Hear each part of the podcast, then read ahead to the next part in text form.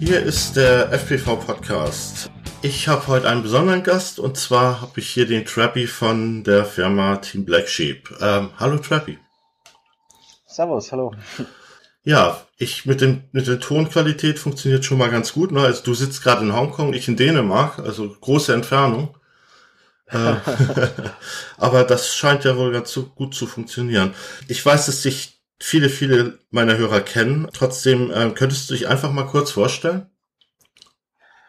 Ja, ich bin ähm, Trappy, also ähm, im Pass steht Raphael. ähm, ich bin ähm, der einer der Mitgründer von äh, Team Black Sheep und ähm, ja, also ich habe vor vor zehn oder mittlerweile glaube ich schon fast elf Jahren äh, mit FPV angefangen, ähm, hobbymäßig und habe das dann ähm, relativ schnell gemerkt, dass, ich, dass, dass mir das die Sache liegt. Habe dann mein Studium geschmissen und ähm, habe Team Black Sheep zusammen mit zwei Schweizer Kollegen gegründet. Ähm, und ja, der, über den Rest können wir im Verlauf dann der Show reden. Okay. Das heißt, die Gründung von TVS liegt jetzt schon zehn Jahre zurück oder mehr als zehn Jahre? Ja, also wir haben am Anfang ähm, war das Ganze ja noch nicht kommerziell. Das heißt, wir haben ähm, das Interesse lag daran, eigentlich eher die Technik zu pushen. Ähm, also mir war im Studium war mir eigentlich einfach extrem langweilig und ähm, ich, ich bin dann halt, äh, ich habe in der Schweiz gibt so ein, so ein Generalabonnement, heißt das. Ähm, da kann man gratis überall hinfahren. Ich habe mir dann so ein, so ein Teil gekauft, das kostet bis 2000 Euro. Okay. Ähm, kann man damit gratis mit dem Zug fahren, ähm, ein ganzes Jahr lang. Und ich habe mir dann noch FPV-Equipment gekauft und bin halt dann mit dem Zug durch die ganze Schweiz gereist und bin überall FPV geflogen, okay. ähm, durch Österreich gereist. Ähm, ja. Jetzt muss ich, muss ich sofort erstmal fragen, vor zehn Jahren, was ist man da FPV geflogen? Ähm, nur Flügler eigentlich hauptsächlich. Okay. Also wir wir haben äh, Maxi Swift, den gibt's glaube ich noch. Ja. Ähm, ja, den mit dem habe ich angefangen. Ähm, wir haben da ähm, einfach Löcher reingeschnitten, ähm, Videosender irgendwie zusammengehackt. Äh, also es, es lief eigentlich relativ viel noch über, also wie jetzt so über Ali, AliExpress. Ähm, ich glaube, damals gab's das noch gar nicht, aber so, so ja. ähnliche Seiten gab's ähm, wo man sich halt irgendwie so, so ein Kram zusammenkaufen konnte. Ähm, ähm, anfangs, angefangen haben wir mit ähm, Baby Monitors, also so ähm, Kinder, Kinderüberwachungsanlagen ah, ja. ähm, oder Babyüberwachungsanlagen und haben die dann einfach auseinandergeschnitten und haben dann die Teile eingebaut. Ähm, da gab's dann aber auch auf RC Groups, also das ist so ein amerikanisches ähm, Forum, ähm, dann relativ schnell auch äh, Händler, die halt dann gewisse Bausätze angeboten haben. Ähm, gar nicht mal so ähm, anders, wie, wie wir das jetzt haben. Okay. Also ähm, relativ ähnlich. Ähm, aber halt einfach alles, ähm, ja, also ohne, ohne Löten ging gar nichts, ähm, ohne, ohne Spannungswandler selber bauen und, und, und solches Zeugs ähm, war, war, war äh, tote Hose. Ähm, auch also irgendwie die Hauptdiskussionsthemen damals waren, wie kriege ich ein störungsfreies Videobild rein, ohne, ohne Linien und ohne, ähm, ohne Grundrauschen und ja. dem ganzen Zeugs. Also es war halt schon eher ein bisschen auf, ähm, auf einem sehr tiefen Niveau halt alles angelegt. Aber, aber es hat doch, also so weit sind wir eigentlich gar nicht gekommen in den letzten zehn Jahren, wenn man sich so zurückdenkt. Naja, zehn Jahre. Ne? Ich bin jetzt seit, seit circa drei Jahren dabei und ich dachte schon, ich wäre ich war einer von den alten Hasen sozusagen. Zehn Jahre ja. ist unglaublich. Ja, gut, dann äh, seid ihr also mit euren Wings geflogen. Und wie ist es denn zu, da ist wahrscheinlich der Name auch entstanden, nehme ich mal an. Ja, genau. Also wir sind halt überall auf ähm, ähm, Modellbauplätzen am Anfang geflogen und dort hat man uns einfach immer die schwarzen Schafe genannt, einfach weil wir mit Video, Videobild geflogen ja, sind. Ja, natürlich, klar. Ähm, ja, also das war dazumals wirklich ähm, eine Sensation sozusagen. Überall, wo wir aufgetaucht sind, wollte jeder mal in die Brille reinschauen. Ähm, auch, auch wenn wir nur wirklich ähm, um uns rumgeflogen sind. Also, ja, ja. ja. Ja, toll. Und dann die Firmengründung, wann ging das los? Also offiziell in Hongkong angefangen haben wir vor sechseinhalb, sieben Jahren. Ähm, davor, davor hatten wir, äh, also Christoph hatte schon eine Firma, ähm, einer unserer Mitgründer. Ja. Ähm, und über die haben wir dann Team Black Sheep geschmissen in der Schweiz. Ähm, das, das hat dann halt ein Jahr lang oder sowas hat das geklappt. Ähm, aber, aber dann, dann war dann auch schon wieder tote Hose. Also mit, mit Import, Export und dem ganzen Zeugs hätten wir fast jemanden anstellen müssen, der nur Papierkram erledigt hätte. Ja, ja, verstehe. Ähm, und das, das geht halt in der Schweiz nicht bei dem, bei einem gewissen Mindestlohn. Ähm, und ja, dann, dann wollten wir eigentlich nach Österreich ähm, auswandern. Äh, ich bin ja originell aus ähm, St. Anton am Arlberg in, in Österreich. Ja. Ähm, und also ich wollte eigentlich dann die Firma in die Nähe von mein, von meinem von, von St. Anton ansiedeln. Ja. Ähm, das, das hat absolut nicht geklappt. Also Österreich ist eine komplette Katastrophe, was äh, Firmengründung angeht. Ja, Deutschland ähm, auch nebenbei. Ja. ja, Deutschland ist schon ein bisschen freundlicher mit der Ich-AG und dem ganzen Zeugs. Also wir ja, okay. mussten wir mussten äh, ein Handelsgewerbe anmelden. Äh, es wäre ein Vierteljahr, also ein Quartal ähm, Mehrwertsteuer wären fällig gewesen. Das war fast eine halbe Million Euro, Puh. Ähm, wo wir im Voraus bezahlen hätten müssen, ohne dass wir überhaupt mal einen Cent verdient hätten mit der Firma. Ja, okay, das, ähm, das ist nochmal eine Nummer, Nummer härter, ja, auf jeden Fall. Ja, mit, ja. mit welchen Produkten seid ihr gestartet? Ähm, wir hatten dazu mal das TBS Core, das war ähm, also mittlerweile gibt's ja das Core Pro. Ähm, TBS Core war ohne OSD, also ein 5 Volt, 12 Volt Spannungswandler, der, der sich zwischen dem Easy OSD und den äh, unseren Videosendern, ähm, die wir also vertrieben haben, angesiedelt hat. Mhm. EasyOSD ist ein Produkt von äh, Immersion RC, ja. ähm, das wir damals noch verwendet hatten. Okay. Ähm, ja, das hat einfach die ganze Verkabelung hat das erleichtert und halt eben zum ersten Mal gab störungsfreies Videobild für nur 80 Euro, glaube ich, oder sowas. Ja. Ähm, gibt's heute, gibt's heute als Pulolu für 5 Euro bei, bei, bei jedem Händler, glaube ich, zu kaufen. Ja. Ähm, da, dazu mal war das ein relativ großes Ding. Ähm, wir waren dann die ersten, die dann auch noch gleich ein OSD draufgepackt haben. Also das war dann ähm, also ja. am Anfang hieß es T TBS PSU, also für Power Supply Unit, und ja. dann war es das TBS Core. TBS Core hatte dann gleich schon ein kleines ähm, OSD drauf, ja. ähm, so wie es beim ja. Ja, also das Core hatte ich tatsächlich auch mal. Also hat mir auch sehr, sehr gut gefallen. Ähm, war eine tolle Sache. Ah ja, okay. Ja, da hinten, hinten konnte man noch einstellen, 5 Volt, 2, 2, äh, 12 Volt Ausgang mit, mit so einem Löt-Jumper. Ja. Ähm, ja, war, war, hat halt alles extrem vereinfacht. Ja, und vor allen Dingen das OSD ähm, war ja damals sehr, sehr, sag ich mal, kompliziert. Ne, dieses Minim, ja. äh, das mochte ja keiner. Also ich mochte es jedenfalls nicht.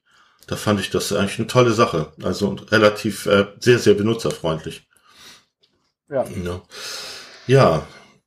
was kam dann? Ja, dann kam der Discovery äh, und Discovery Pro glaube ich, so, als, als die ersten größeren Produkte. Das waren diese ähm, Long Range Quadrocopter, richtig? Genau, ja. Also davor hatten wir hatten mehrere, ähm, so, so äh, den TVS Zephyr hatten wir. Ja. Also das, da haben wir den ähm, Right Wing Zephyr importiert und haben den ähm, in Handarbeit ähm, dann fertiggestellt als Ready to Fly Kit. Ähm, wir haben dann auch angefangen, ähm, ETUHF und ähnliche Sachen halt für Long Range zu vertreiben ähm, 2,4 Videosender. Ähm, wir haben auch äh, relativ früh schon mit, mit Ground Stations ähm, rumexperimentiert. Ja, also so, so Sachen halt, die, die dann ähm, einfach, einfach Long Range Fliegen ermöglichen und dann kam halt dann die Quadrocopter auf mit der DJI NASA ähm, Fly Control und dann ähm, ja. haben wir diese F450er Frames gesehen, die jeder, die, die, die gab es dazu mal gratis zu der Fly Control dazu. Okay. Ähm, also wenn man wenn man sich eine Wukong und oder eine NASA, ähm, also die volle NASA gekauft hat, hat man so ein Frame dazu mitgekriegt gratis. War, war das dieses Firewheel Ding oder? Genau, Flame Wheel, ja. Flame Wheel, genau, so hieß das, richtig. Ja, die NASA hatte ich nämlich auch mal. das waren die Anfänge, ja. Ja, ja eben, und da, da, viele Leute haben halt gesagt, ja, ist zwar ein cooles Teil, aber für FPV absolut unbrauchbar, weil es halt ein X-Frame ist, man ja. die Arme waren im Bild, ja. ähm, wackel, wackel, äh, ähm, also wackeliges GoPro-Bild und, und so weiter, war halt nicht brauchbar und dann haben wir halt gesagt, ja gut, dann machen wir halt ein, so ein, so ein Dead Cat Frame, ähm, in, in, also in, in Anlehnung an, an dieses Flame Wheel.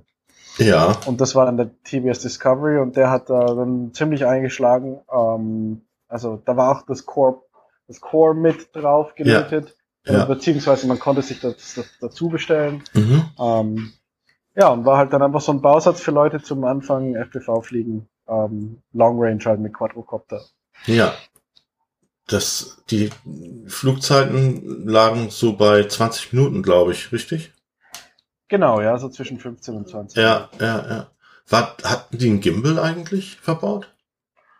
Das war dann der Discovery Pro. Ah, okay. Ähm, also das, das kam dann ein halbes Jahr, dreiviertel Jahr später. Ähm, also das war dann sozusagen die Zeit, wo wir umgezogen sind nach Hongkong. Ja, und. Also Dis Discovery war noch ähm, Europa und Discovery Pro war dann schon äh, Hongkong. Der Flight Controller, war das eine, eine Eigenentwicklung oder war das noch der NASA oder was war das? Nee, wir haben nur NASA. Ah, okay. Ähm, ein paar Leute haben sich dazu mal auch noch das KK2-Board draufgetan. Ja. Ähm, oder Open Pilot war auch mal ähm, war auch mal in um die Zeit rum. Ja, ich erinnere mich, ähm, ja. ja. ja. Tatsächlich. ähm, okay. Dann habt ihr, glaube ich, auch angefangen, Racer zu, zu vertreiben.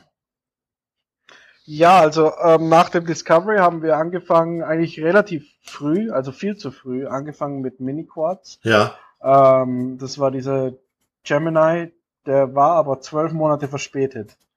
Ähm, und als wir den dann gelauncht haben, war eigentlich schon der erste, ähm, der erste Push von Mini-Quads war eigentlich schon ähm, in vollem Gange. Also da war dieses Blackout-Frame, ähm, war damals relativ populär ja. und, und halt, ähm, ja, halt, in, also Blackout-ähnliche Frames kamen halt dann raus, der ZMR und also die, die Clones und, und halt dann auch ähm, QAV 250 oh, und solche Frames halt. Und da, um, um den Dreh rum, ähm, haben wir halt in diesen äh, Gemini gelauncht. Ja. Ähm, war, war halt im Nachhinein gesehen ein bisschen zu spät. Also wenn der ein Jahr früher gekommen wäre, wäre er, glaube ich, zeitgemäß gewesen. Ja. Aber ja, hat sich halt alles ein bisschen zu schnell ähm, entwickelt. Und, und was war da für eine Hardware drauf verbaut? Also Flight Controller? Alles eigen. Ähm, Flight Controller war Tau Labs, also das ist ähm, Open Pilot, kann man sagen. Ja. Ähm, war da drauf. Ähm, F4 Flight Control. Okay. ähm, mit ähm, 6 ESCs, also es war ja ein Hexacopter, 6 ESCs, äh, 4 Ampere, glaube ich, oder 6 Ampere, sowas in die Richtung. ähm, Ja. ja, alles, alles relativ klein und auf Leichtbau gemacht. Ja. Ähm, also die leichtesten Teile waren unter 250 Gramm für einen Hexacopter. Wow. Mal relativ, relativ gut. Wow. Ähm, Das ist echt wow. Also sehr leicht. ja, äh, 250er Größe. Ja. Ähm, Nicht? Also, Ja, das war ja Standard Ja. damals. Ne? genau, ja. Dann kam der Cube. Ähm, nee, der Cube kam erst später. Dann kam äh, das Crossfire raus. Ah, das Crossfire, Ähm, richtig. Das ist ja auch ja, eine genau. Eigenentwicklung von, von euch, ne? Ähm, Ja, also wir machen eigentlich das meiste, was unter dem TMS-Namen rauskommt, ist eine komplett eigene. ja, ich muss dazu sagen, also hier hören auch viele Anfänger zu. Also Crossfire ist ein Long-Range-System, also ein Fernsteuerungssystem sozusagen für, für lange Entfernungen. Nur damit Genau, also nicht nur nicht nur für Long Range. Äh, Crossfire wurde eigentlich entwickelt als ähm, wir haben, wir nennen das äh, ein FPV ähm, Remote Control System. Also Ja, alles alles, was man für FPV braucht und da dazu gehört halt mal äh, mehr Reichweite, weil man halt einfach durch das Videobild weiter fliegen kann. ja, Ähm, aber es, es ist auch noch viel mehr. Also man hat ähm, deutlich ähm, besseres Feedback, weil man, weil man drin ähm, sitzt, ähm, bekommt man auch mehr mit, wie sich das, äh, wie sich die Drohne bewegt. ja, Und deswegen haben wir eine höhere Abgreifrate von, von den äh, Sticks auf der Fernsteuerung. Also ja. wir, wir senden dreimal so schnell wie die meisten ähm, anderen äh, traditionellen RC-Funksysteme. Richtig, die Latenz äh, ist deutlich geringer, ne? Genau, dadurch, dadurch ist die variable Latenz deutlich geringer. Ja. Die äh, fixe Latenz ist auch relativ gering gehalten durch dieses äh, CRSF-Protokoll.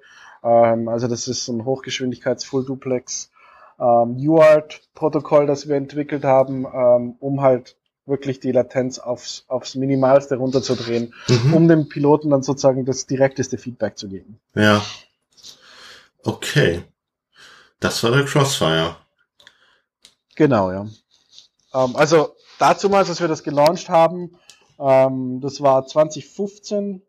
Ähm, das war ähm, ja eigentlich zusammen mit dem Cube.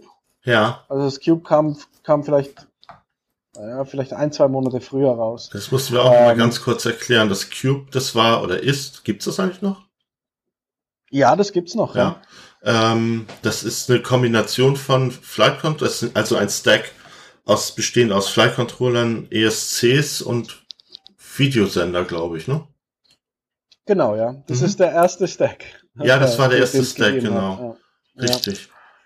Tolle Sache war das damals, zu meiner Meinung nach auch einen sehr vernünftigen Preis. Ja, ja. Ähm, ähm, war auch, also ich, ich sage jetzt mal, bis, bis heute ähm, ist es das ein, der einzige Stack, der noch, den es noch gibt. okay. Also der, ähm, für, viele Leute sagen ja, dass, dass, wir, dass, dass wir nicht so günstig sind, nicht? Also dass wir teure Sachen machen. Ähm, auf der anderen Seite, wir fliegen immer noch mit der gleichen Fly Control wie vor drei Jahren. Ja. Ähm, und die ist immer noch zeitgemäß. Ja. Ähm, ich kenne keinen Hersteller mehr, der eine Fly Control macht, die er vor drei Jahren designt hat. Ähm, ja. und, und auch der, der noch Regler verkauft, die, die er vor zwei Jahren verkauft hat. Also die, die, ähm, die Modularität von dem System, dass man sozusagen einzelne Layer austauschen kann und ähm, dann durch neuere ähm, Systeme ersetzen kann, hat, hat sich, ähm, hat sich, glaube ich, leider nicht durchgesetzt, aber, aber für den Geldbeutel hat sich extrem bewährt. Ja, ja, ja, auf jeden Fall, auf jeden Fall. Ich hatte vorhin im Vorgespräch zu dir gesagt, ich kenne mich eigentlich nicht gut aus mit TWS-Produkten. Ich stelle gerade jetzt während des Gesprächs fest, dass ich doch so ganz schön viel von TWS kenne. dass ich einfach, äh, wo ich einfach nicht dran gedacht habe, weil es so selbstverständlich ist. Das, das gibt vermutlich, ne? Und gut, äh, ja. ist man ja sozusagen FPV-mäßig auch mit, mit TWS aufgewachsen. Ne? Und ich sag mal, wenn man irgendwo hingeht auf irgendwelche Events, dann ist es ja auch super präsent. Ne? Ich meine, euer Marketing ist, ist toll, ne? muss ich schon sagen. Ähm, Danke. ja.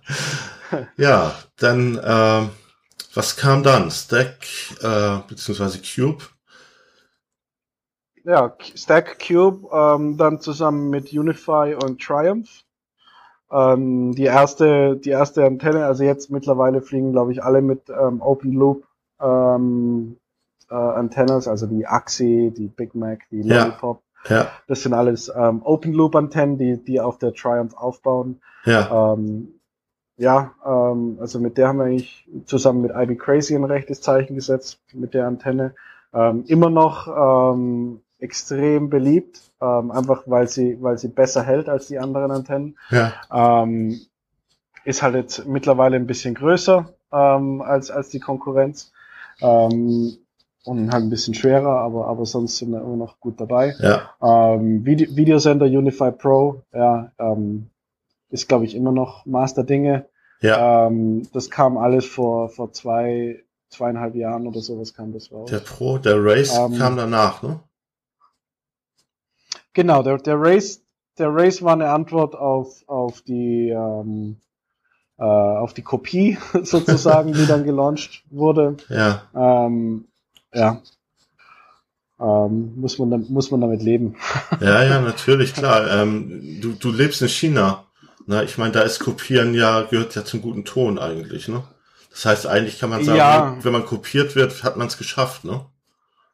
Ja, es ist leider, ähm, also es hat, hat, aus meiner Sicht hat das wenig mit China zu tun. Also China ist eins zu eins Kopie, ist, äh, sind sie sehr stark. Ja.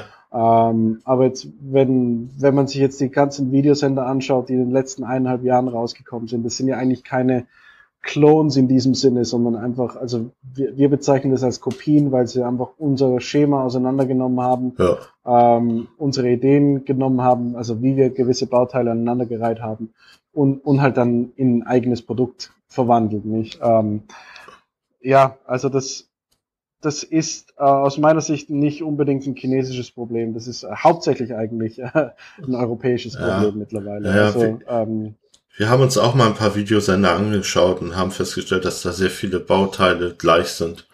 Ne? Also auch bei ja. TBS ähm, gleiche Bauteile zum Teil. Ja. Ja, ja, klar. Aber das, das bleibt nicht aus. Ne? Das sollte man als Kompliment verstehen, ja, glaube ich. Eben, da, Nee, da, also da kann man nichts dagegen machen. Nee. Also klar, man kann sich jetzt marketingmäßig kann man sich dagegen wehren. Ähm, aber, aber, also es war eigentlich voraussehbar. Wir hatten den Race eigentlich ready to launch. Ähm, der ist ähm, zehn Minuten nachdem die erste Kopie gelauncht hat, wurde der äh, lanciert und hat so mit, äh, sozusagen dann gleich die, die erste Kopie mal zumindest komplett entschärft. Ja. Ähm, ja. Ja. Dann gab's das Crossfire Light, glaube ich. Oder kam da noch was ähm, davor? Ja, genau. Ähm, ja, also Vendetta. Ähm, Vendetta, natürlich. ganzen Produkten, ja. Auch schon wieder vergessen. das war, das war ein, ein, das war ein, ein, ein Quadcopter, ein Racing Quadcopter, der aus einem einzigen Teil gefertigt war. So ein Unibody heißt es, glaube ich, ne? Genau, ja. Ja, ich kann mich noch gut erinnern. Tolles Teil. Ja, das, also ich glaube, das war der erste massengefertigte Unibody Frame, ähm, angebaut äh, oder ange ähm, wie, oder wie, inspiriert von dem Beetle. Ähm, das ist ja eine deutsche Konstruktion. Ähm, Beetle V2 war das, glaube ich. Ähm, also so, so ein Monocoque Frame mit ähm, flachen Armen. Ähm, wir haben es dann ein bisschen noch ein bisschen weiter gesponnen. Ja. Ähm, und halt dann auch ähm, wirklich äh, Massen, Massenproduktionstauglich gemacht. Ja, und ja. das Ding war unglaublich stabil oder ist. Ja, ja, immer noch. Also ja. es, er verkauft sich immer noch, lustigerweise. Ja. Ähm, in dem Markt, wo sich eigentlich ähm, kaum, kaum ein Frame drei Monate hält. Ja. Ähm, es hat halt einfach, ähm, ich denke mal, ästhetische Zeichen gesetzt und auch ähm, Leute, die wissen, wie, wie Carbon hergestellt wird, ähm, die, die schauen sich das Ding an. Das ist übrigens. Und, und kaufen es einfach mal, das ist so ein, als Liebhaber. Ja, denke ich mal. das ist auch interessant, dass ich damals, äh, da ging es ja eigentlich, da gab es den, den Vendetta und den Vortex, ne? Das waren so die, die Fertig-Racer, die man kaufen konnte. Und mir gefiel ja, immer der Vortex sehr gut. Und ich, den Vendetta hatte ich nur auf Fotos gesehen und da mochte ich ihn überhaupt nicht leiden. Und als ich den ersten Vendetta in der Hand habe, war das ein völlig anderes äh, Ding so. Der, der war richtig schön.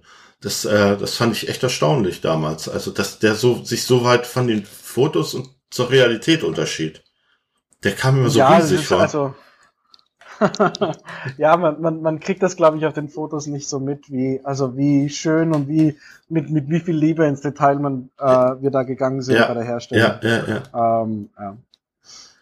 Ja. Ist halt auch eine Kunst, also da muss man auch den richtigen finden, muss ich sagen, da hatten wir extremes Glück ähm, dass, dass wir den richtigen gefunden haben, der uns da also wirklich, weil da, da geht's ja dann um Tausendermengen und das dann wirklich sauber herzustellen in China zu einem Preis, wo man dann eben mit einem Plastik Carbon Sandwich von, von, von Vortex mithalten muss. Ja. Ähm, ja, war, war schon, ähm, hat auch ein bisschen Glück dafür. Ja, da, da muss dazu sagen, dass der war unglaublich aufwendig zu produzieren. Also das hat man ihm schon angesehen.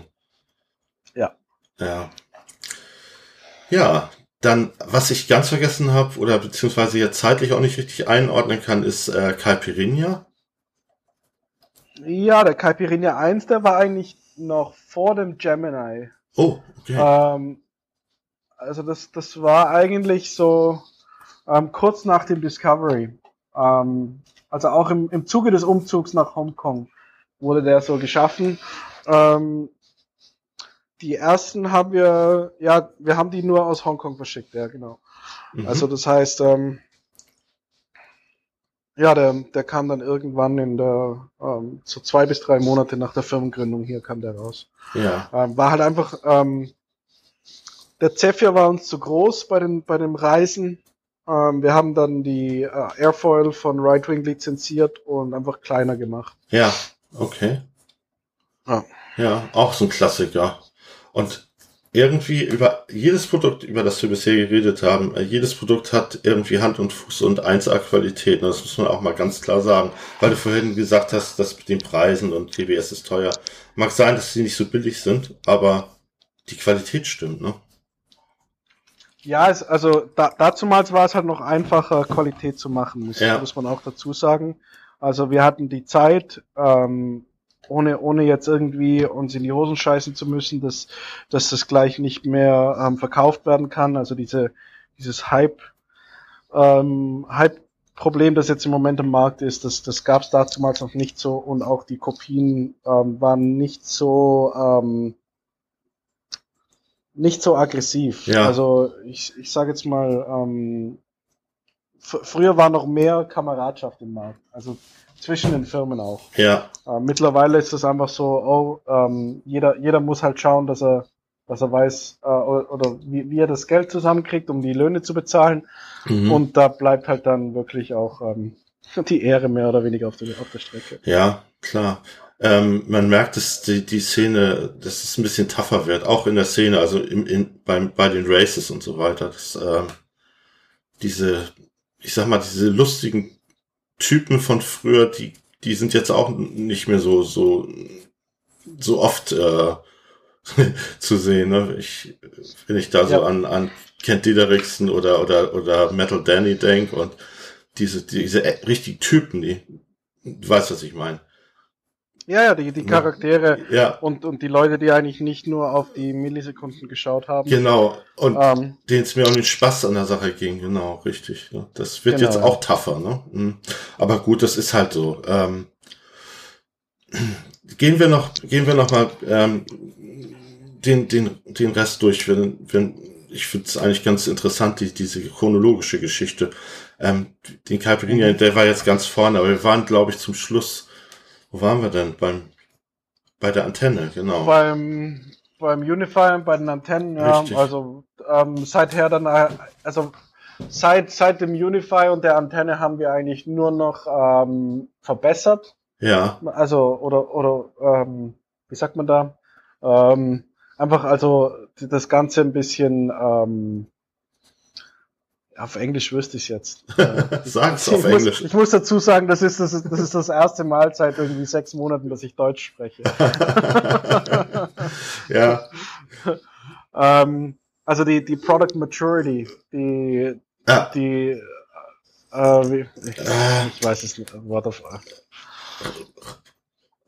Reif, Reif, Reifung? Nee. Das, ja, genau, die Produktreife. Ja, ja, ja Produktreife, genau. ja. Ich, ich spreche ja, übrigens genau. auch nicht so viel Deutsch nebenbei. ich lebe hier auch nicht in Deutschland. Ja. Ich spreche überwiegend Dänisch. Egal. ja. ähm, also eben die, die, die Produktreife halt dann verbessert. Also jetzt, ja. ich sag jetzt mal, ähm, aus, aus dem Crossfire TX haben wir dann den Micro TX gemacht, ähm, den Crossfire 8-Channel RX, ähm, auf den ist dann der 8 oder der, der Vierkanal äh, Micro gefolgt. Ähm, eben mit diesem CRSF-Protokoll. Ähm, dann darauf dann der Nano. Ähm, irgend, irgendwo um den Dreh rum von der Vendetta waren nochmal noch, die, noch, noch die Tango noch dabei. Ähm, also richtig, die richtig, die Tango. Genau. Das war ja auch ein tolles Produkt. Das war, ich habe damals, als sie rauskam, ich bei Facebook direkt verfolgt, weil ich das äh, sehr faszinierend fand, das Produkt. Und ich diesen Schirm so toll fand, wo sich dann wirklich so Leute entblödet ja. haben, so, wozu brauche ich einen Bildschirm an meiner Fernbedienung? Und ich dachte nur so, verdammte, jeder Tyrannus ist ein Bildschirm. Das, okay, man kann damit kein Video sehen, aber man muss die, man muss den Sender erstmal konfigurieren. Also hat der natürlich eine Berechtigung, ne? Und dass man dazu noch das Live-Bild da drauf sehen kann, ist ja nur noch mal ein Goodie obendrauf. Also das haben die Leute, also viele haben es einfach nicht verstanden, ne? Ja, das, also das, das ich sag's mal so, es, es, es, hat noch nie ein Kunde, der eine Tango gekauft hat, gesagt, warum ist da ein Bildschirm drauf? Wir haben alle dann sofort begriffen, warum da einer drauf ist, ja. weil man halt, also drüber fliegen muss man jetzt nicht unbedingt. Nee. Ähm, aber, aber, also ich, ich fliege nur noch über, über den Tango-Screen, einfach weil, weil ich die Zeit nicht mehr habe, mir da Brille und alles mitzunehmen und so Zeugs. Aber, also es ist schon ein anderes Gefühl, ja, ähm, ja, über, also über den Bildschirm zu fliegen als wie über die Brille. Ja, natürlich. Ähm, aber, aber wenn man jetzt zu Hause ist, äh, irgendwas aufsetzt, also Settings machen will oder, oder man, man will bei Kollegen zugucken, ähm, wie, wie die fliegen oder man ist bei einem Race und, und also ich, ich bin ja oft äh, Schiedsrichter oder, oder Timing, ähm, äh, Timing System, ähm, also ich, ich, ich steuere das Timing-System und, das und da vergessen. jedes Mal eine Tango dabei. ich find's, ich find's toll, wenn jemand äh, mit einer Tango fliegt und man mal zugucken kann. Ne, das ist eine, ist eine tolle genau, Sache. Ja. Und, und, und man kann natürlich auch bei, bei Races das Ding einfach als Monitor benutzen, ne, wenn man zuschauen will. Tolle Sache. Aber ähm, tatsächlich haben wir, haben wir den Racetracker vergessen, ne? Ja, genau. Der, gut, der Racetracker, das ist eigentlich, das war so eine, ähm, eine erste, ähm, ein erster Ausflug in, in so ähm, Partners Partnerschaftsprodukte. Also das ah, war ja okay. ähm, ähm, eine Firma in äh, Deutschland, äh, SAS Timing, ähm, die, die das Produkt eigentlich entwickelt hat und uns das mal gezeigt hat und wir haben dann in Zusammenarbeit mit ihnen dieses Produkt auf den Markt rausgebracht. Ja, okay. Ähm, also sowohl den, den Race Tracker als auch den Event Tracker. Wir haben also ja. wir haben sozusagen das Produktdesign übernommen, ähm, ein bisschen von der Hardware und ähm, die Software wurde von ähm, von jemand anderem geschrieben. Mhm. Ähm, ja, hat hat mehr oder weniger gut funktioniert. Also bei, bei, ähm, bei, der, bei der Triumph zum Beispiel hat das äh, extrem gut funktioniert, ähm, weil, weil wir halt einfach ähm, uns extrem gut ähm, ergänzt haben, also Ivy Crazy und ich. Ähm, das heißt, dort, wo ich stark war, war Ivy Crazy nicht sehr gut und dort, wo er extrem gut war, hatte, hatten wir keine Ahnung bei TBS. Mhm. Ähm, bei SAS Timing war es halt ein bisschen das Problem, dass, dass wir eigentlich das, das Knowledge gehabt hätten, ähm, oder besser das Knowledge gehabt hätten, ähm, mit dem, mit dem Timing ähm, was anzufangen, also das User Interface Design, ähm, das Mechanical Design und das ganze Zeugs, da wären wir eigentlich besser gewesen.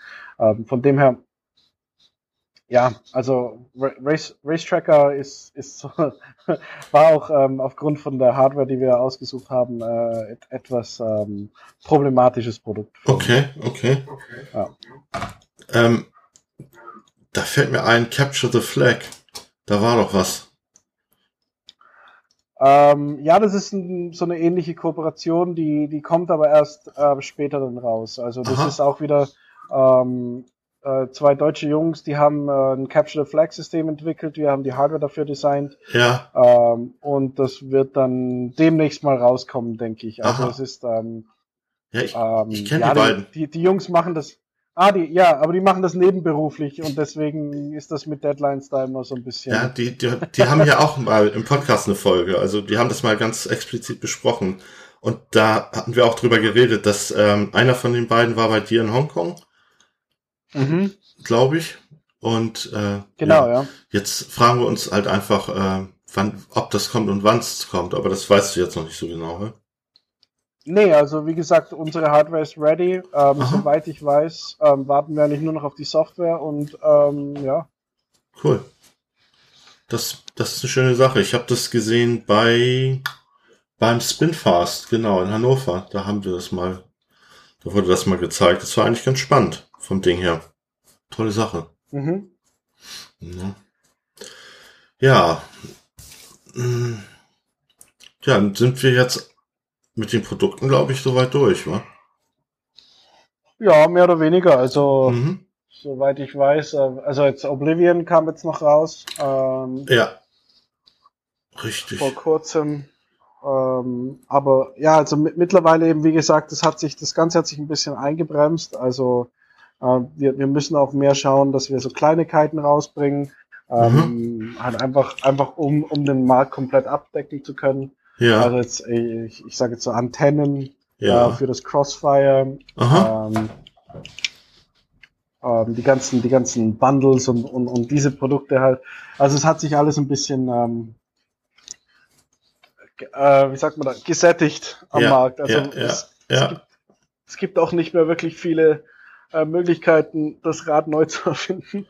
Ähm, von dem her, ähm, also ohne dass man, es, sind immer, zwei Sachen nicht. Also es gibt ja, zum einen gibt's die ein Produkt, das man gerne haben möchte und da gibt's von da, da gibt's tausende Ideen bei uns und dann ähm, muss man auch noch überlegen, welches Produkt wird dann ähm, zu einem kommerziellen Erfolg. Also wird nicht sofort kopiert, ähm, wird nicht ähm, wird nicht ähm, sofern nachgemacht, dass, dass, dass man dann gar nichts mehr damit verdient und, und dann sozusagen noch auf, auf alt, auf, ähm, äh, wie sagt man, auf Altmaterial äh, liegen, liegen bleibt oder ja, sitzen ja, bleibt. Ja, ähm, klar. ja, das sind halt alles immer so, so extrem schwierige, also es, es hat sich alles ein bisschen ähm, ist alles ein bisschen ernster geworden, okay, wie ja, wir klar, schon vorher schon gesagt natürlich. haben. Ja. Ähm, apropos Entwicklung, äh, was ist denn bei euch als nächstes eigentlich geplant an, an Produkten? Äh, wird da irgendwas gelauncht demnächst?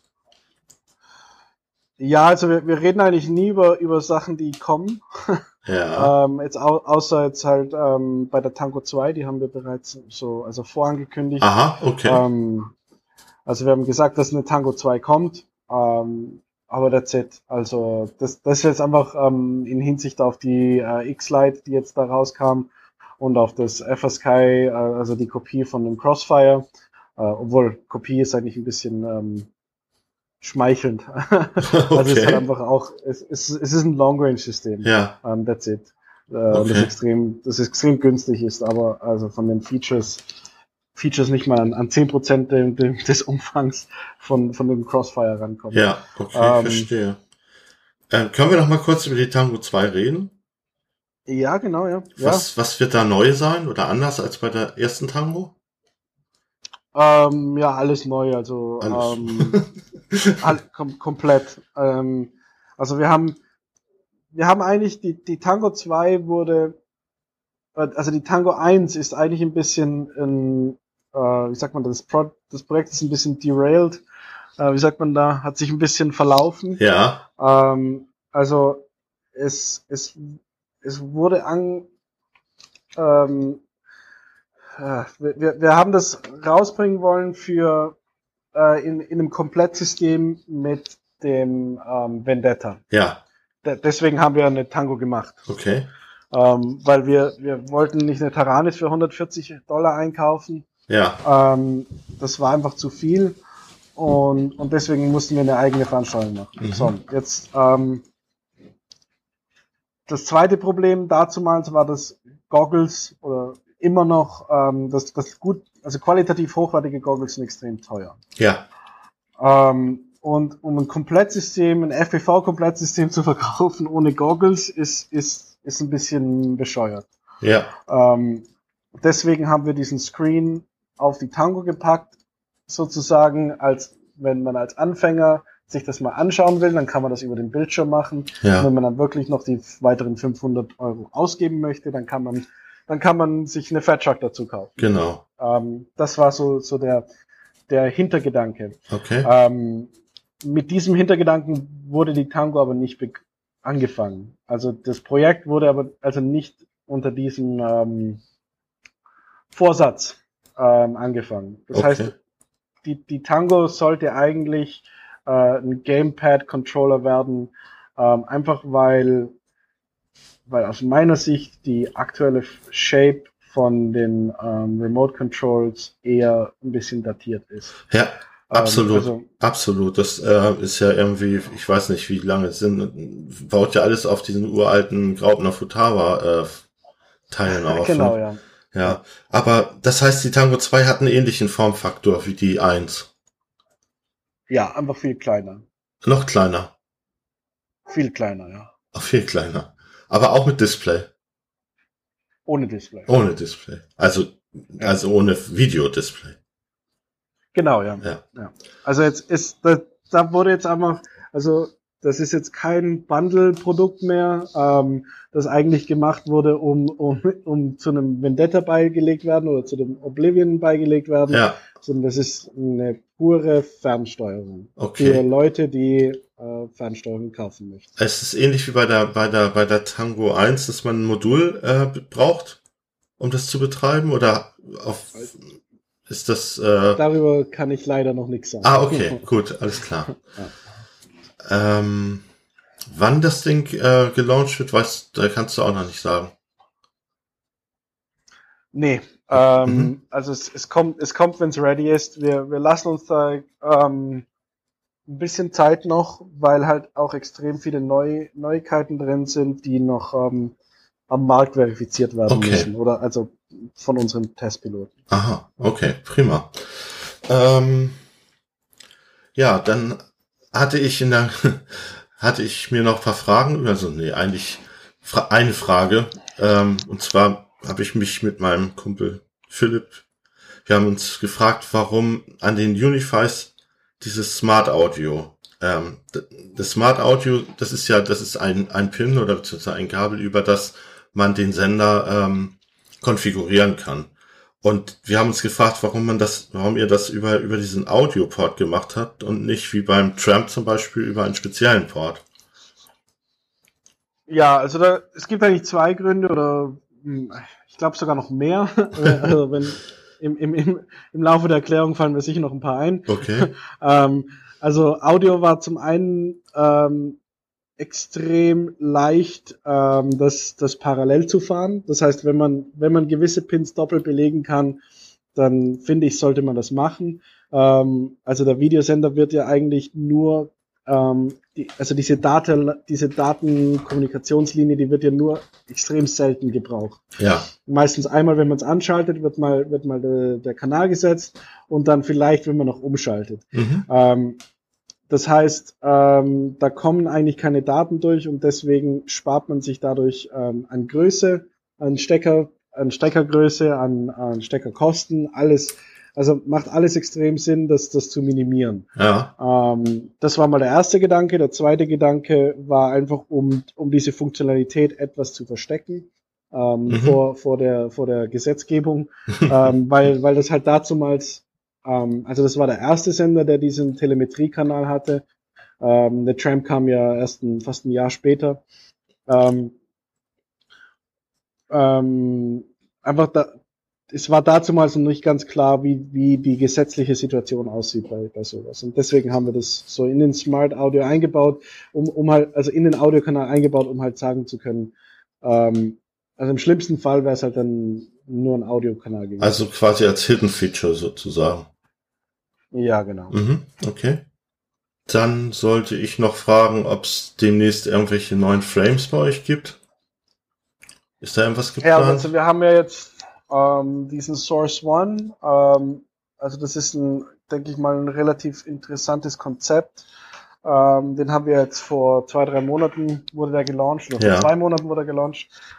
Ähm, das ist der erste ähm, Continuous Manufactured Open Source Frame, nennen wir das. Okay. Ähm, also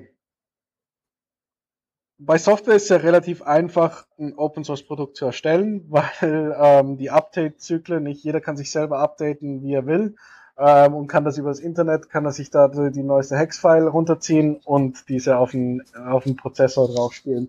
Ähm, bei dem Frame ist es ein bisschen problematischer. Ja. Man muss ja, also wenn, wenn sich dieses Design ändert ähm, von der Community, dann muss sich ja ähm, dann, dann muss das erstmal gefräst werden, dann muss das ähm, verpackt werden, dann muss das in den Vertriebskanal eingeschleust werden und dann muss es dem Kunden ver also vermarktet und dann verkauft werden. Nicht? Also da ist ein deutlich längerer Prozess dahinter, ähm, der halt auch damit zu tun hat, dass, dass man physisch Ware äh, auf der Welt rumbewegen muss. Und ähm, deswegen haben wir ähm, so ein System aufgebaut, wo unser Hersteller ist direkt mit diesen ähm, mit diesem Repository verbunden. Das heißt, jedes Mal, wenn wir bestellen, ähm, zieht er sich die neuesten Files und schneidet nach den neuesten Files. Oh, cool. Ähm, also das ist ein extrem IT-gestützter Prozess, ähm, den wir da äh, ins Leben gerufen haben und da war einfach ähm, einfach mal zum Schauen, wie das funktioniert. Ja, es ist auch wieder ein richtig spannender und innovativer Ansatz, ne, muss ich sagen. Also genau, die, die Idee dahinter die Idee dahinter ist eigentlich relativ schnell erklärt. Ähm, also aus meiner Sicht ähm, gibt es so viele Leute, die an Frames basteln, dass es eigentlich ähm, schon fast mühsam wird als, ja. als Händler mhm. jetzt mhm. Ähm, mit, mit diesen, ja, die, der hat diese Innovation, der andere hat diese Innovation. ist einfach, das, da ist viel zu viel Neues, also viel zu viel Lärm am Markt. Ähm, und die Leute wissen gar nicht mehr so richtig, was sie sich eigentlich kaufen sollen. Ähm, was extrem schädlich ist für den Markt. Ja. ähm, und und ähm, die einzelnen Frame-Hersteller tun sich extrem schwierig, Geld zu verdienen. Das heißt, ähm, ähm, man hat eigentlich so einen Markt, wo jeder ein, ein Sum-Zero-Spiel spielt. Ja. Ähm, und extrem äh, viel Aufwand betreibt, um halt den Konkurrenten noch eins auszuwischen. Ähm, und am Ende und am Ende verliert eigentlich jeder. Ja, ja, genau. Nicht? Ja, das ist ähm, äh, das ist wirklich, ja. Mhm. und als, als ich das so ein bisschen beobachtet habe, habe ich mir gedacht, es gibt, es gibt zwei oder drei Firmen, die sich auf diesem Markt etabliert haben. Da ist ähm, also Impulse RC zum Beispiel. Richtig, fällt ähm, mir auch zuerst ein. Armatan fällt mir da ein. Genau, Armatan hat sich etabliert, ähm, die Koreaner Astro X ähm, haben sich etabliert, ähm, die Amerikaner, da gibt es Pyroflip mit dem Floss Frame, das sich etabliert hat. Ja. Ich denke mal, D-Quad kann man auch noch dazu zählen. D-Quad aus, Holland. Holland, ja, richtig. Hm. Also das sind so vier oder fünf größere Firmen, die wirklich Innovationen machen, die solide Ware abliefern, die einen normalen Preis dafür verrechnen. Und der Rest ist, also ich will jetzt da niemanden äh, beleidigen, aber ähm, aus der Sicht jetzt, aus, aus einer High-Level-Marketing-Sicht, das ist, hat nichts mit TBS oder mit meinen Gefühlen zu tun, sondern einfach aus, ähm, aus, aus, einer, aus einer Marktansicht ähm, ist es einfach extrem viel Neues und, und, und bringt nicht wirklich was. Ähm, und deswegen haben wir, also das ist mal das eine. Das andere ist, dass ähm, diese vier oder fünf Leute, die da wirklich ähm, sich als Brand etabliert haben am Markt, haben extrem mit, ähm, mit, mit Clones zu kämpfen. Ja. Also D-Quad ähm, fällt mir jetzt dieses Gap RC Frame ein. Ja, klar. Ähm, Martian. Ähm, Martian für Impulse RC. Richtig. Ähm, Astro X hat jetzt nicht wirklich eine Kopie, aber, aber die haben auch nicht wirklich ein innovatives Design. Ja. Das ist eher der Herstellungsprozess innovativ. Ja. Ähm, ich, ich, ich, ich weiß gar nicht, wie viele Floss Frames es auf, auf Ali, AliExpress gibt oder auf Banggood. Ähm, ja. Also, die haben einfach, einfach extrem mit diesem Tiefpreis-Zeugs zu kämpfen und haben eigentlich dann auch keinen Platz mehr, wirklich, ähm, also R&D-Kosten zu übernehmen. Ja. Das heißt, ähm, es, es fällt diesen Leuten schwer, sich ähm, äh, also Geld zu investieren und, und dann einen anständigen Preis für das Frame zu verlangen, weil sie dann einfach sofort kopiert werden. Und Frames kann man kann man per Definition nicht schützen, weil es dann einfach 2D gefräste ja, ähm, ja, ja. Carbonplatten sind. Ja, klar. Mhm. So, ähm, lange Rede, kurzer Sinn. Äh, wir haben dann einfach entschlossen, das ist eigentlich ein Problem, das die Community extrem gut lösen kann, ähm, indem wir ähm, das komplett auf das, auf das Manufacturing reduzieren. Das heißt, ähm, der Source One aus TBS-Sicht ist, ist eine Manufacturing-Übung ähm, gewesen. Okay. Also wie können wir extrem effizient, zeiteffizient, ähm, also da ist die Throughput-Time von ähm, CNC-Fräse bis zu ähm, Kunde. Die mhm. wurde minimiert. Das kriegen wir mittlerweile auf neun Tage. Wow. Ähm, also von, von, von neuem Design bis zu äh, in Kundenhand neun Tage. Wow. Das, ähm, mein lieber Mann. Unglaublich. Ja, also da und, und, und halt eben, also da, da sind auch gewisse IT-Systeme dahinter, die schauen, dass das ganze, das, das uh, Stock-Level ähm, sehr tief gehalten wird, um die Preisstabilität zu bewahren. Ähm, das heißt, ähm, wenn jetzt ein Hersteller oder ein Händler bei uns zehn Frames kauft, ähm, dann müssen wir sicherstellen, dass wir lange genug out of stock sind, dass der seine zehn Frames auch verkauft, bis wenn dann die neue Revision wieder kommt. Nicht? Weil da, also wir updaten so im sechs Wochen Zyklus, sechs wow. bis acht Wochen Zyklus. Okay. Ähm, also das heißt, jetzt kommt dann gleich wieder die nächste Revision. Ähm, und in der Zeit muss dann auch sichergestellt werden, dass der Markt komplett ausverkauft ist. Nicht, weil sonst sind die Händler angepisst, ja. wenn sie auf alter Ware stecken bleiben. Ja, klar. Ähm, und ja, also das, das war eigentlich eine Übung in diesem, in diesem Bereich. Ähm, und die Community macht das Design oder, oder führt das Design weiter. Wir selbst haben eigentlich nur ein bisschen, ja, ähm, ich sage jetzt mal zwei, drei Wochen investiert und mhm. haben halt schnell einen Standard-Frame ähm, rausgeklopft. Ja. ähm, also das ist jetzt nicht irgendwie, auf das wir jetzt besonders stolz sind. Ähm, war aber auch gar nicht der Sinn der Sache, sondern das ist ja dann einfach eine Basis, ähm, an die sich dann die, die Community ähm, wenden kann, um, um ihre Upgrades zu machen. Super gut. Ähm, ja. Ja. Und, und halt auch, ähm, also wir sehen den, Ra den Framework sehen wir in drei Bereichen. Das ist das Freestyle, ähm, Racing und Ultralight Racing. Mhm. Ähm, für den Freestyle-Markt haben wir diesen Source One, dieses Open-Source-Projekt. Ja. Ähm, für den Racing-Markt haben wir den ähm, Oblivion Frame. Ja. Ähm, auch extrem kostengünstiges Frame, halt Plastik. Ähm, also ist halt nicht in diesem, in diesem Top-Leistungssegment dabei. Aha. Aber für Anfänger oder für, ich sage jetzt mal, für die meisten Piloten, die, die regelmäßig unter die Top 5 kommen, ähm, ist das gut genug äh, oder leicht genug und, und ist auch ähm, extrem kostengünstig, weil es halt nicht kaputt geht. Okay. Ähm, ja. Das heißt, wenn ein Frame rauskommt, dann wäre das im dritten Bereich, in diesem Ultraleicht oder High-Performance-Markt. Ja. Ähm, Ja. Aber ehrlich gesagt, das, der Frame-Markt ist halt so, also wie ich schon vorher gesagt habe, ist e- extrem ähm, noisy, also extrem nervig, da, da Mhm. mit, äh, mitzuhalten. Das heißt, wenn wir irgendwas machen, dann wäre es wieder ein Open Source Projekt. Ähm, wo, wo halt dann die Community ihren eigenen Racer designen kann und wir als, als wirklich nur noch als Hersteller agieren, die dann die ganze Logistik abwickeln für, für die Community halt, ähm, um, um, das, um das Frame dann auch extrem günstig anbieten zu können. Also der Source One ist bei 27 Dollar, der ähm, Oblivion ist bei 40 Dollar. Äh, also das sind alles Frames, die eigentlich preis, preis-leistungstechnisch ähm, aus meiner Sicht fast unschlagbar sind. Ja, das hört sich wirklich gut an.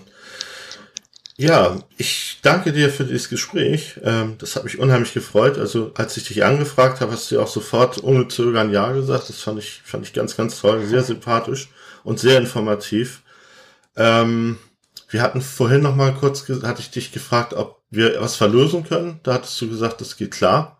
Da wissen wir auch noch nicht genau was. Das werde ich dann Ja, das, nach dem Interview einfach an diese Sendung nochmal anhängen. Also wie und was wir da verlosen, das entscheidet sich jetzt nächste Woche, ne? genau, ja. Sehr schön.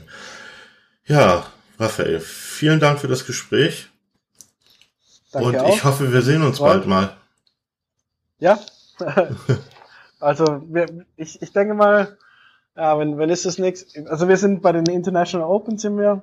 Ähm, dort werde ich ähm, vor Ort sein oder vielleicht mal in Nördlingen nächstes Jahr. Nördlingen, ja. Das, Okay.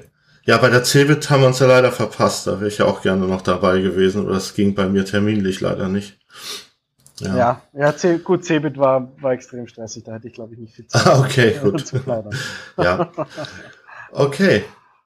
Vielen Dank nochmal und bis zum nächsten Mal. Okay, Hm? vielen Dank. Tschüss. Tschüss.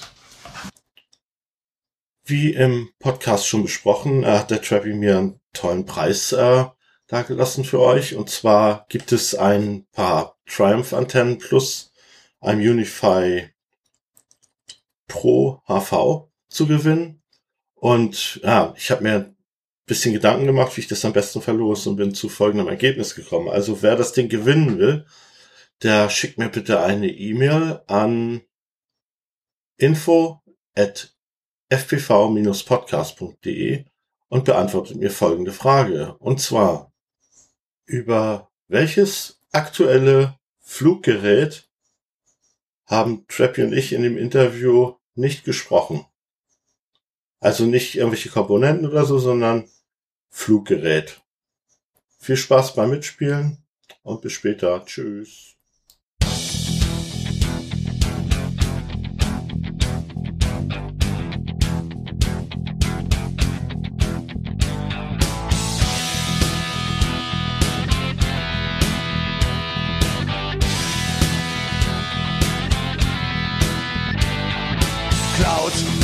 Fog, haze and sun Fly fast day and night Bright light up and away That's FPV For me, all looks great above them all in open skies. My dream, flying, falling, turning.